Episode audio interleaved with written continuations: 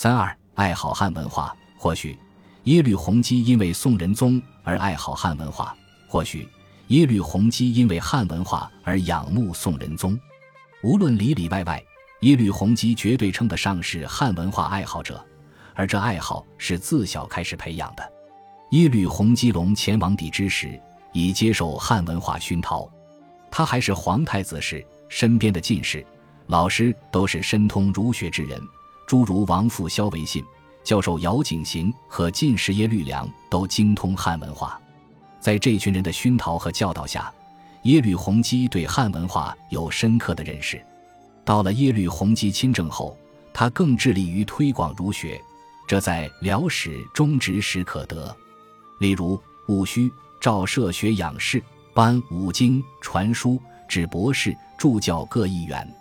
丙寅，中经治国子建，命以实际先圣先师。丁丑，赵有司颁行《史记》《汉书》。二年春正月辛卯，如混同江。即有五国诸部长来贡。癸丑，赵全翰林学士赵孝言知旨告王师儒等讲五经大义。癸卯，西行。赵枢密直学士耶律演讲《尚书》洪范，辛亥，命燕国王延禧写《尚书》五子之歌。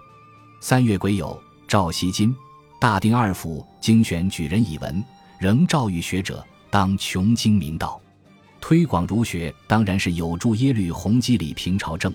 但从他日常的行为说话，相信这是出自真心的。退一步说。